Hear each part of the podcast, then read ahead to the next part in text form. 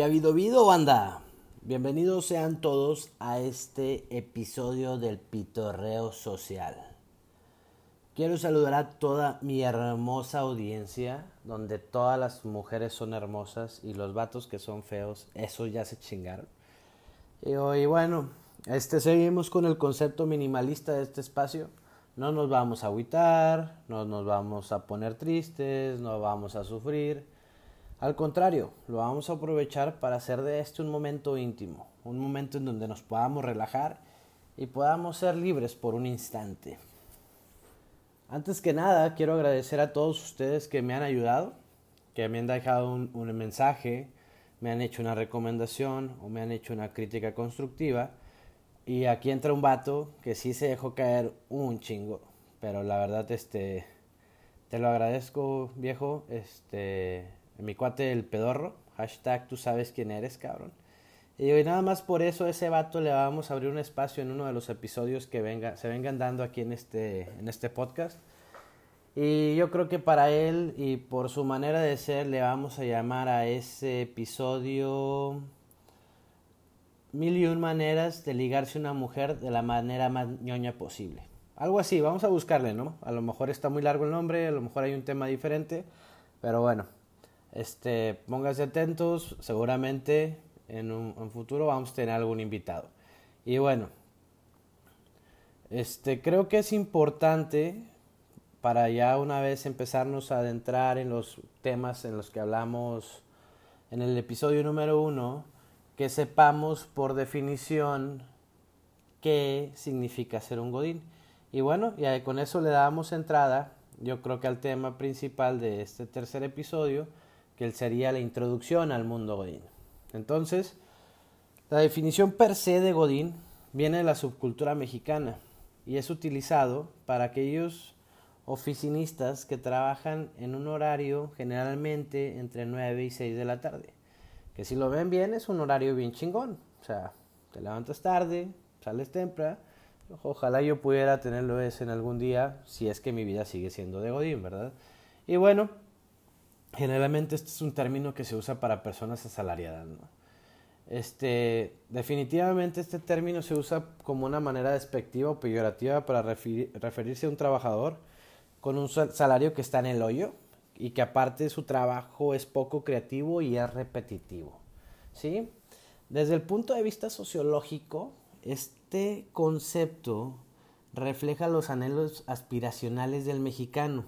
Muchos de ellos son ganar lo suficiente, no estar viviendo al día, salir de vacaciones, no andar en transporte público, bla, bla, bla, bla, bla, bla, bla. Y pues por ese lado se busca este, establecer una jerarquización social en donde se busca humillar y desvalorizar a las personas a las que metemos en ese grupo, ¿no? Este, porque al final de cuentas los godines son los inferiores. Y bueno, el, este, al, final de cuentas el término Godín es solamente un estigma para un grupo social, ¿no? Pero, ta, ta, ta, tan, aquí les va una sorpresa. Como los mexicanos somos bien chingones, nos vale madre todo eso. Al contrario, nosotros buscamos hacer las cosas suaves, este, buscar el lado alegre a todo lo que nos pasa dentro de la catástrofe, dentro del caos. Entonces nosotros como mexicanos hemos dado un giro a esta definición de Godín y ahora resulta que ser Godín es lo más chingón del mundo. Es como compararse como con un superhéroe. Entonces, ser Godín ahora es está de moda. Ser Godín es lo in. Si tú eres Godín, eres la onda. Entonces, pues eso está bien cool, ¿no? Porque nos ayuda a llevar una vida más ligera. Realmente no, no vivimos dentro de una jodida mental, entonces hace nuestros días y nuestro trabajo de una manera más llevadera, ¿no? Pero también les tengo aquí un contrapunto que tengo, ¿no? O sea, al final de cuentas, si tú no eres dueño de la empresa, eres un godín, güey. No importa cuánto ganes, güey. No importa en qué punto de la pirámide de la organización te encuentres. Al final de cuentas, eres un asalariado. Y qué bueno que te vaya bien. Qué bueno que ganes mucho. Pero no seas un ojete, cabrón. Sé buena onda, güey. Llévala tranquilo. Todos somos godines. Todos somos hermanos mientras trabajemos en una empresa de la que no seamos dueños. Entonces, bueno, aquí vamos a darle un poquito más este, un este, les quiero platicar el por qué yo me defino como un godín de raza pura y bueno, eso ya nos va a remontar a años muy muy atrás, además de toda la experiencia que tengo en estos años maravillosos y gloriosos y nada odiosos y tediosos de mi experiencia godín, que ya son bastantes y obviamente ese último comentario fue algo sarcástico, pero bueno, si nos vamos a, a mi historia personal, yo empecé a trabajar desde muy pequeño. Y eso se debe a que mi papá tenía la ideología y su filosofía principal era que lo mejor que nos podía dar era la educación. Y dentro de esa educación estaba el respeto por el trabajo, ¿sí? Y el valorar el esfuerzo y lo que se gana uno a través de eso.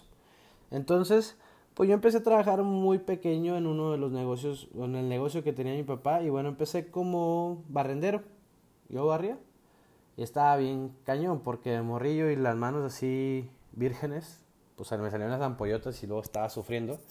Y bueno, y la otra era que aparte estaba, lijaba carritos de madera, ¿no? Y bueno, aquí la idea era, eso era durante el verano, porque durante época de escuela nuestra única obligación era estudiar y hacer tareas. Y bueno, en, durante el verano trabajábamos, pero a mí no me daban un sueldo. A mí me iban juntando mis ganancias, porque al final del verano íbamos siempre a comprar calzado y ropa para el siguiente ciclo escolar. Y entonces esa lana que yo juntaba era para comprar juguetes. Y en ese entonces era un montón de dinero, caro. Entonces llegábamos y ahí ahora te soltaban todo el varo, ¿va? Y órale, échele. Ahí está su, su lana, vato, gástesela, ¿va? Entonces el primer día llegabas y decías, ah, madres, güey, aquí con un chingo de lana yo me voy a comprar este y este y este juguete. Y para el primer día te has acabado el pinche dinero en tres, cuatro juguetes, ¿no? Y pues le decías a tu jefe, jefe, ya me lo acabé. Y te decía, bueno, qué chingón, pues por güey, ya todavía nos quedan dos días, ahí pícate los ojos mientras nos vamos, ¿no? Bueno, al siguiente año cambiaba la estrategia, cabrón. Te decías, güey, todos los días y hasta el final te la andabas pelando por comprar algo y terminabas otra vez de puños, comprándote lo que pudieras y lo que te alcanzaba en el momento por andar a las carreras, ¿no? Entonces, bueno, eso fue parte de, mi historia. Traté de ser emprendedor durante la primaria y la secundaria este, en la prepa y en la, en la universidad seguí trabajando con mi papá, este, y bueno, al final de cuentas, este, la situación de casa se volvió muy precaria y pues al fin y la paga que había era puro saque de banda, ¿no? Entonces hay muchas experiencias que, probablemente les, yo les pueda compartir. Digo, en un verano en la universidad me fui de mojado, ahí, ahí tengo anécdotas muy buenas y mis respetos para toda la raza que trabaja así y que se va buscando este, una oportunidad para mejorar a través del, trabajo honesto.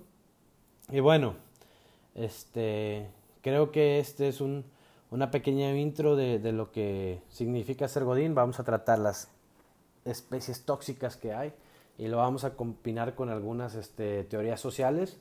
Entre ellas lo vamos, a, lo vamos a comparar con la pirámide social que tenían los aztecas, como buen mexicano que soy. Este, voy a hacer referencia a los antepasados y lo vamos a alinear con una teoría este, psicológica, humanista, que trata acerca de la pirámide de las necesidades. Este, en el siguiente capítulo lo vamos a platicar, entonces pónganse atentos. Hay muchas cosas, muchas cosas que les quiero compartir. Les prometo que nos vamos a divertir. Vamos a empezar por la parte de abajo de la pirámide y de ahí vamos a empezar a construir nuestra historia bien chingona. Entonces, no se me rajen, Gracias por estar conmigo en esta aventura. Les deseo lo mejor. Si, van a cambiar, ojalá y sea solo para bien. Y bueno, pórtense bien. Digo, al final de cuentas, esa es la única manera en que uno puede portarse. Porque siempre, siempre va a depender del enfoque. Raza, este es el episodio número 3 del Pitorreo Social. Muchas gracias por estar aquí. Estamos en sintonía.